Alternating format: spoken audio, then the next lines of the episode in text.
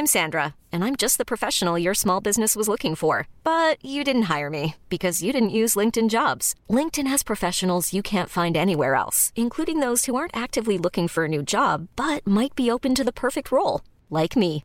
In a given month, over 70% of LinkedIn users don't visit other leading job sites. So if you're not looking on LinkedIn, you'll miss out on great candidates like Sandra. Start hiring professionals like a professional. Post your free job on linkedin.com/achieve today.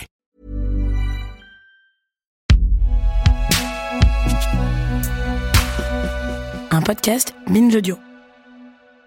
Attention, cet épisode fait mention de scènes de guerre et de violence qui peuvent être choquantes. Veillez à vous trouver dans de bonnes dispositions pour l'écouter. Donc, le traumatisme vicariant, c'est celui des intervenants, sauveteurs. Euh, vicar, hein, en, en- en grec, au niveau étymologie, ça veut dire euh, remplacer. J'étais dans un état euh, catastrophique.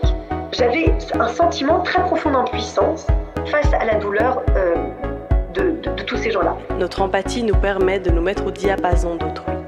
Ce qui nous est raconté s'imprègne en nous et en miroir, nous vivons intensément les émotions partagées ou observées.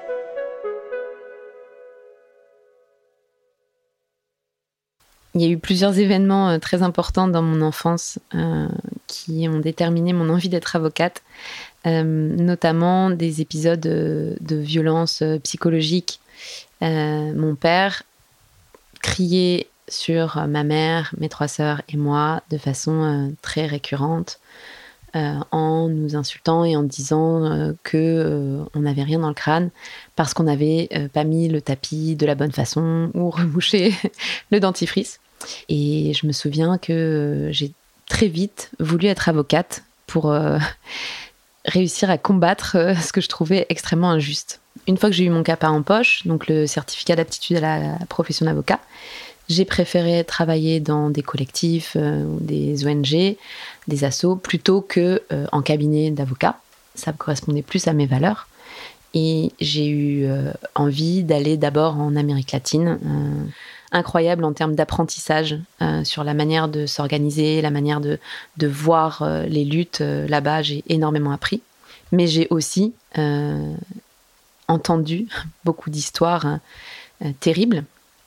J'ai été stagiaire dans une super ONG où je contribuais à poursuivre les multinationales pour des graves violations de droits.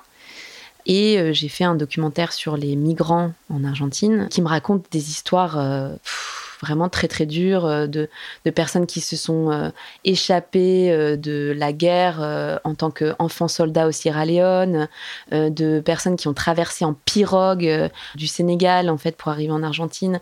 Grâce à des contacts de contacts de contacts, j'ai ma petite caméra et je vais à la rencontre de ces gens en fait.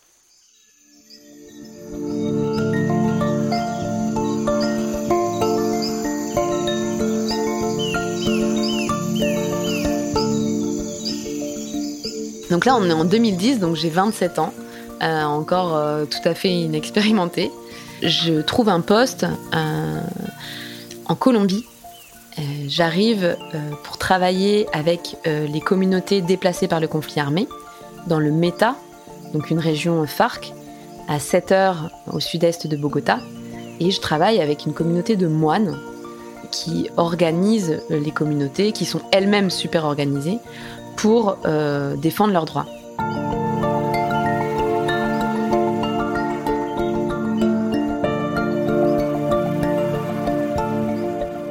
En fait, on se rend compte, euh, toutes et tous en travaillant ensemble, que les paramilitaires, qui sont les bras armés de l'État et de l'extrême droite, tuent les personnes qui défendent leurs ressources naturelles, les enterrent dans des fosses communes. Je me souviens d'un soir où on rentrait d'un atelier très isolé dans la montagne. On était allé euh, à cheval, euh, en 4x4, à pied, euh, rencontrer toutes les communautés. Et là, il y a une personne qui me raconte qu'elle a dû payer les paramilitaires pour récupérer les membres d'un corps de sa famille pour l'enterrer dignement. Et je me souviens être rentrée dans, ma chambre, m'être enfermée, avoir l'impression que c'était un puissant fond et que c'était impossible de découvrir l'horreur d'aussi près en fait. Je pouvais pas en fait, euh, avant qu'on me le raconte, me figurer une cruauté aussi poussée. À ce moment-là, je commence à me rendre compte vraiment du côté systémique de l'horreur, de la violence. Je laisse mon corps euh, réagir. Euh, j'ai deux hernies discales qui me demandent de rentrer en France.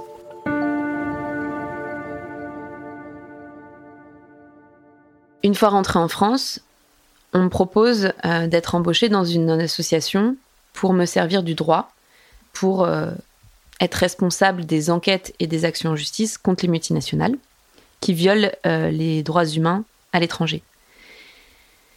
Et puis petit à petit, je commence à travailler sur des dossiers sur le travail forcé, l'esclavage moderne.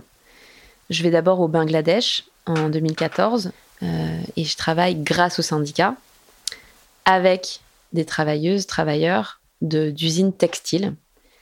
Elle me raconte euh, qu'elle travaille 12 heures par jour, parfois 7 jours sur 7. Elle gagne 18 centimes d'euros pour un t-shirt qui est vendu 30 euros. Elles sont euh, entassées euh, à 10 dans une pièce. je me sens complètement impuissante, en fait, devant ces personnes. Et donc, je rentre avec un énorme poids sur les épaules, et en même temps, l'envie de ne surtout plus, moi, alimenter ce système de consumérisme du textile et euh, de sensibiliser euh, à la situation.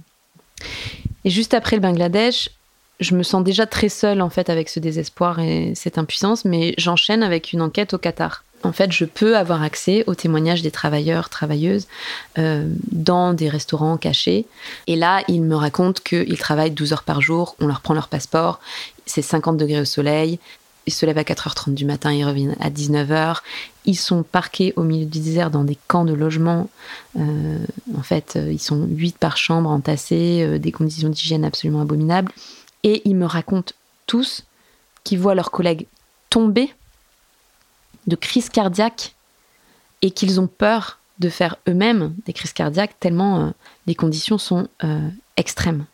J'étais pas du tout préparée à ce type de récit, à me dire que pour construire une Coupe du Monde, les sponsors, les entreprises, la FIFA ont sacrifié toute cette population, migrante évidemment, puisque personne d'autre n'acceptait ce type de conditions de travail. Je me rends compte en cherchant que 40 millions de personnes sont recensées comme esclaves modernes aujourd'hui. Il y a comme une prise de conscience euh, beaucoup trop grande par rapport à, ma petite personne. Euh, et, je suis toute seule avec ça, en fait.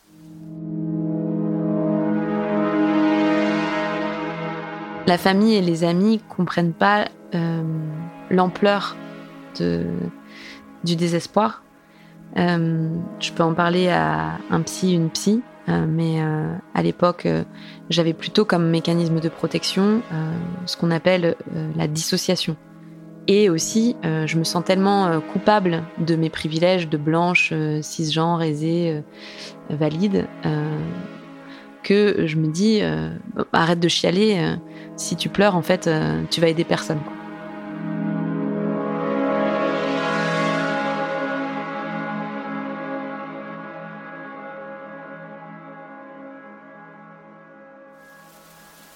Dans le dossier euh, que j'ai mené euh, contre Lafarge pour complicité de crimes contre l'humanité et financement de terrorisme, les employés syriens qui sont super organisés racontent en fait combien ils ont été confrontés à l'horreur de, de, Daesh. ils ont été attaqués alors qu'ils étaient dans l'usine par Daesh, ils ont dû fuir par leurs propres moyens. Et dans ce dossier, je vois aussi plein d'images, évidemment, pour argumenter pour la complicité de crimes contre l'humanité, de têtes décapitées tenues par des enfants, euh, euh, de terrorisme, d'esclavage sexuel de, des femmes yézidis, enfin, ce qui touche à, l'horreur euh, la plus extrême. Et, je ne peux pas oublier, en fait, ces images. Aujourd'hui, c'est impossible. C'est comme si elles étaient gravées dans mon esprit. Euh, la plupart du temps, quand j'y pense euh, ou quand je raconte en fait les enquêtes, euh, je peux pas m'empêcher de, pleurer. Et je me rends compte une fois de plus que euh, non seulement euh, les histoires sont horribles, mais que ça fait partie d'un système qui est en plus alimenté par euh, nos multinationales ou nos banques françaises. En plus, on a dû répéter énormément ces histoires parce qu'on cherchait à faire adopter une loi, donc qui a été adoptée depuis la loi sur le devoir de vigilance des multinationales. Ça a été vraiment une énorme victoire et un énorme soulagement qu'au moins on puisse faire ça. Lafarge a été mis en examen aussi pour complicité de crimes contre l'humanité, Vinci aussi pour euh, travail forcé. Donc il y a quand même des, choses qui, ont avancé et qui ont soulagé euh, mon grand sentiment d'impuissance. Et puis euh, aussi sur la, dernière mission que j'ai faite, qui a été vraiment la mission de trop. J'ai pleuré pendant une semaine en rentrant. C'était contre Yves Rocher, euh, pour euh, des ouvrières qui ont été euh, extrêmement organisées pour faire des grèves pendant des mois parce qu'elles refusaient d'être licenciées juste parce qu'elles étaient syndiquées. Donc elles ont défendu leurs droits, mais malheureusement ça n'a pas suffi. Mais c'est vraiment en rentrant de cette mission que je me suis dit que je pouvais plus, que c'était plus possible en fait de voir autant de d'horreur, de, me dire qu'on traitait vraiment les gens euh, euh, pire que comme des chiens euh, partout, et que c'était pas possible pour moi de dealer avec,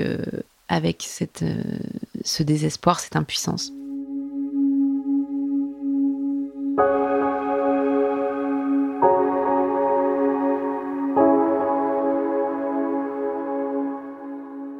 Je dois gérer toute seule et j'ai aucun soutien. Euh, de mon ONG. Au contraire, la direction me demande euh, plus de productivité en me disant que le contentieux stratégique, donc dont je suis responsable, c'est-à-dire les actions en justice, ne va pas assez vite. On me dit euh, soit autonome, soit inventive contre les multinationales, et en même temps on me dit justifie ton télétravail 48 heures à l'avance, tu es dans un lien de subordination. Par ailleurs, en fait, on a des, objectifs super ambitieux contre les multinationales alors qu'on est une mini équipe et qu'on n'a aucun moyen. Euh, c'est de toute façon un milieu dans lequel euh, il y a déjà des salaires bas et en plus euh, des salaires plus bas pour les femmes que pour les hommes. Donc moi, je n'échappe pas à la règle. Il y a eu une accumulation de non seulement un manque de reconnaissance par le salaire, mais aussi par les mots, de vol de mon travail. J'ai fini par faire un burn-out. J'ai appelé mon médecin traitant. J'étais complètement effondrée. C'était vraiment l'accumulation, la goutte d'eau qui a fait tout déborder. Et là, il me dit, euh, bah, je vous arrête pour euh, trois semaines. Trois semaines? Et pour moi, c'était, mais, mais j'ai du travail. Et si je veux revenir avant au travail parce que euh, j'ai des deadlines? Et en fait, au bout des trois semaines, mon corps refusait absolument de revenir. Pour moi, il y avait eu trop de perte de sens avec un management qui reproduisait le système alors qu'on le combattait à l'extérieur. Je pouvais plus, en fait, malgré moi, alimenter ce système et revenir dedans.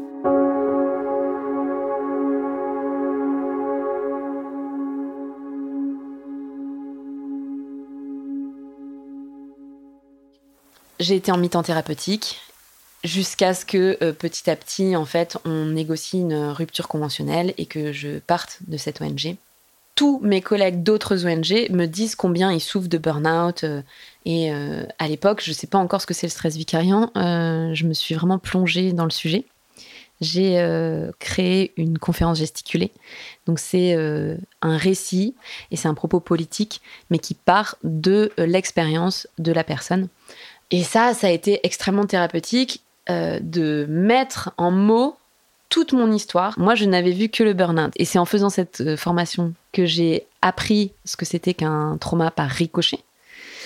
Et ensuite, euh, en créant un collectif, donc le collectif qui s'appelle Métamorphose avec un S, on a donné en fait des visios de partage d'expériences sur l'épuisement militant et un super collectif qui s'appelle OXO est intervenu et a donné aussi une formation ensuite sur ce que c'est le stress vicarien.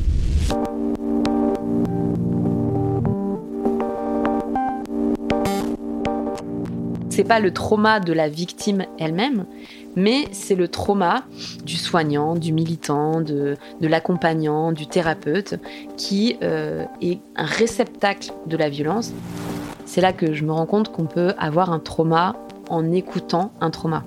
Et donc ça, ça peut se manifester en perte de sens, perte de joie, dissociation.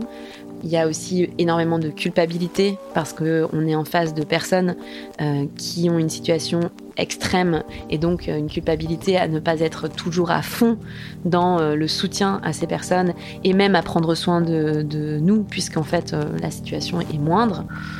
Et c'est là que j'ai compris en fait que moi aussi j'avais vécu en fait ce stress vicariant ou même trauma vicariant en plus du burn-out militant. Et ça, en fait, ça se manifeste de plusieurs façons. Donc moi, c'était énormément de pleurs, mais aussi de la dissociation, ne pas vouloir en fait voir euh, ce qui nous arrive. Il y a aussi des reviviscences de moments euh, très douloureux euh, qu'on a pu entendre, et c'est clair que moi, je peux pas oublier en fait certaines images, qu'il y a comme un, un trauma qui a été créé.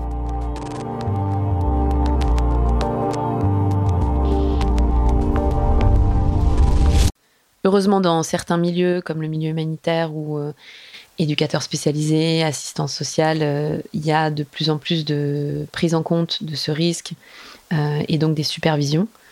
Euh, mais dans le milieu des droits humains, en tout cas dans cette structure, c'était absolument pas possible de recevoir un soutien organisé il y a une absence de reconnaissance alors qu'il y a énormément d'engagement et peut-être aussi une perte de sens euh, parce que euh, il y a un espoir des militants euh, d'être dans un type de milieu qui va être différent et donc la désillusion est d'autant plus grande quand ben, le militant se rend compte que malheureusement les violences systémiques se reproduisent aussi dans son milieu.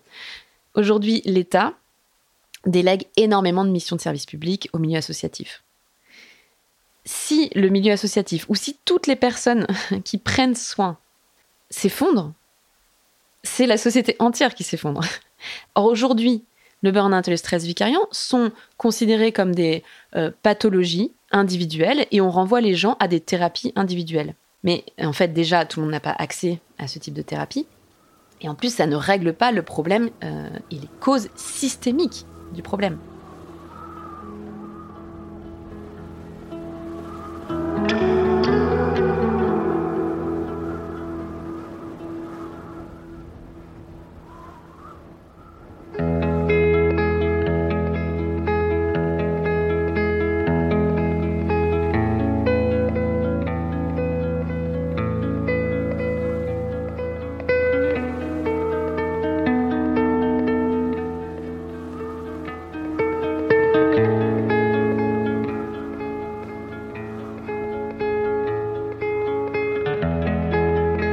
Aujourd'hui, ce qui me permet de sortir petit à petit de tout ça, c'est euh, de donner euh, des accompagnements, des formations dans les collectifs qui en ont besoin pour cultiver d'autres valeurs que la culture du burn-out.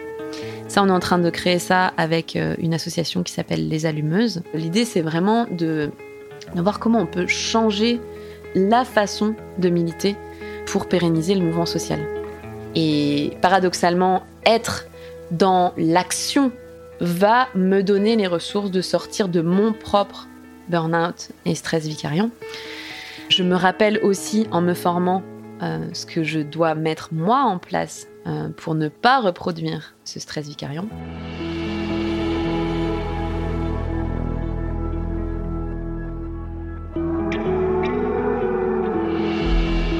D'une certaine manière, c'est grâce au fait d'avoir compris que c'était politique de prendre soin de moi que euh, ça me permettait de prendre mieux soin du monde, me sentir légitime à le faire, même si bien sûr tout ce que j'ai vu c'est pire que ce que moi j'ai vécu.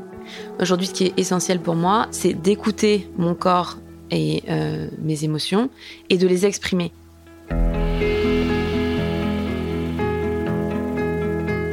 J'ai des espaces pour ça grâce euh, à des collègues, à des collectifs euh, qui euh, permettent de parler de ces émotions. Et c'est du coup ce que je recommande le plus, c'est surtout d'exprimer, de ne pas se sentir isolé avec ses sentiments face à la violence systémique. En fait, j'ai l'impression que de parler de mes émotions aujourd'hui, non seulement ça m'aide à continuer, mais que aussi ça peut servir le mouvement social dans son ensemble pour encourager les militants à aussi parler de leurs propres émotions. J'ai compris que je pouvais être euh, dans des euh, thématiques très fortes d'oppression et souffrir en fait euh, de ce qu'on peut me raconter, être avec la personne et en même temps penser à équilibrer ce stress avec euh, des moments de joie militante, de faire ensemble, avec des moments de, lien, de connexion. J'ai besoin de prendre soin de mon rythme, d'écouter euh, ce que me dit mon corps, euh, ne pas exiger de moi une productivité pour avoir une valeur dans le monde.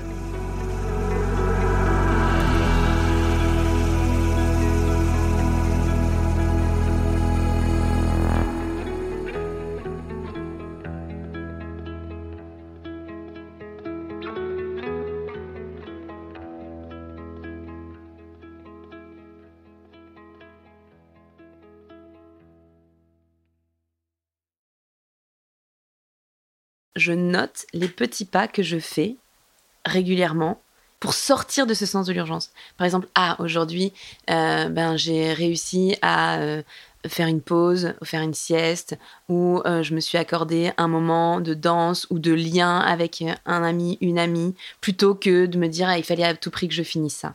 Et ça, ouais, ça change non seulement mes relations, mais ça me change moi aussi au quotidien ça me fait énormément de bien d'être dans plus euh, l'artistique, le corporel, l'émotionnel. Euh, et puis, euh, je prends moi-même beaucoup de plaisir en fait dans des stages, dans des formations de, de, danse, de clown, de tantra. Je me suis rendu compte que ce qui marchait le mieux, paradoxalement pour moi, face à l'impuissance que je ressens devant la violence gigantesque du système, c'est de contribuer à en sortir et de continuer à m'engager. Mais euh, ne plus m'engager de façon euh, euh, ben, frénétique ou coupable qui enchaîne à fond et repos, mais plutôt dans un militantisme régénératif. Aujourd'hui, j'aime faire des actions qui contribuent au monde, mais avec l'art. On a créé par exemple à République le 20 novembre, le jour de la Coupe du Monde, une grande performance avec un, match géant et un, un die-in, c'est-à-dire on s'est tous toutes effondrées pour sensibiliser à l'esclavage moderne qu'a créé cette Coupe du Monde. En fait, faire des petites choses qui contribuent au monde, permet vraiment de lutter contre ce sentiment d'impuissance. Aller euh, à une AMAP, euh, euh, consommer autrement, s'engager pour une association de quartier, vivre en fait des moments de manifestation où on, on sent qu'en fait on est dans une mobilisation collective. Je me donne de la force et de l'énergie en sentant que je fais avec d'autres et je contribue à un changement de ce système. Déjà, ça me permet de garder de l'espoir sur le fait que c'est possible. Et aussi, ça me permet de me dire que toutes les histoires horribles et toute la conscience que j'ai accumulée de ce système n'a pas servi à rien, que peut-être ça peut être utile à d'autres. Et donc ça, ça me, donne beaucoup d'espoir. Cette violence des images, elle peut pas disparaître. En revanche, ce que je peux faire, c'est transformer le trauma qu'elles ont provoqué.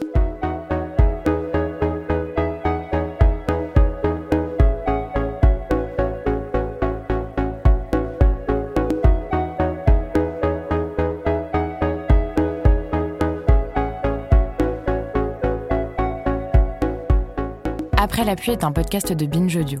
Entretien mené, enregistré et monté par Sarah Bosquet. Réalisation Paul Berthiaud. Production Naomi Titi. Coordination éditoriale David Carzon.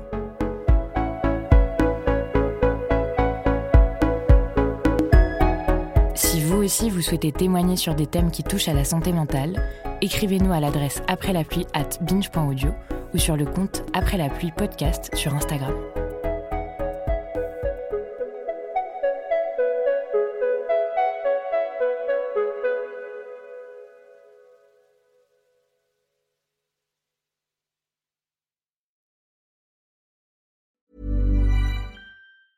Hi, I'm Daniel, founder of Pretty Litter. Did you know cats tend to hide symptoms of sickness and pain? I learned this the hard way after losing my cat, Gingy. So I created Pretty Litter, a health monitoring litter that helps detect early signs of illness by changing colors, saving you money and potentially your cat's life. Pretty Litter is veterinarian developed, and it's the easiest way to keep tabs on your fur baby's health right at home. Go to prettylitter.com and use code ACAST for 20% off your first order and a free cat toy. Terms and conditions apply. See site for details.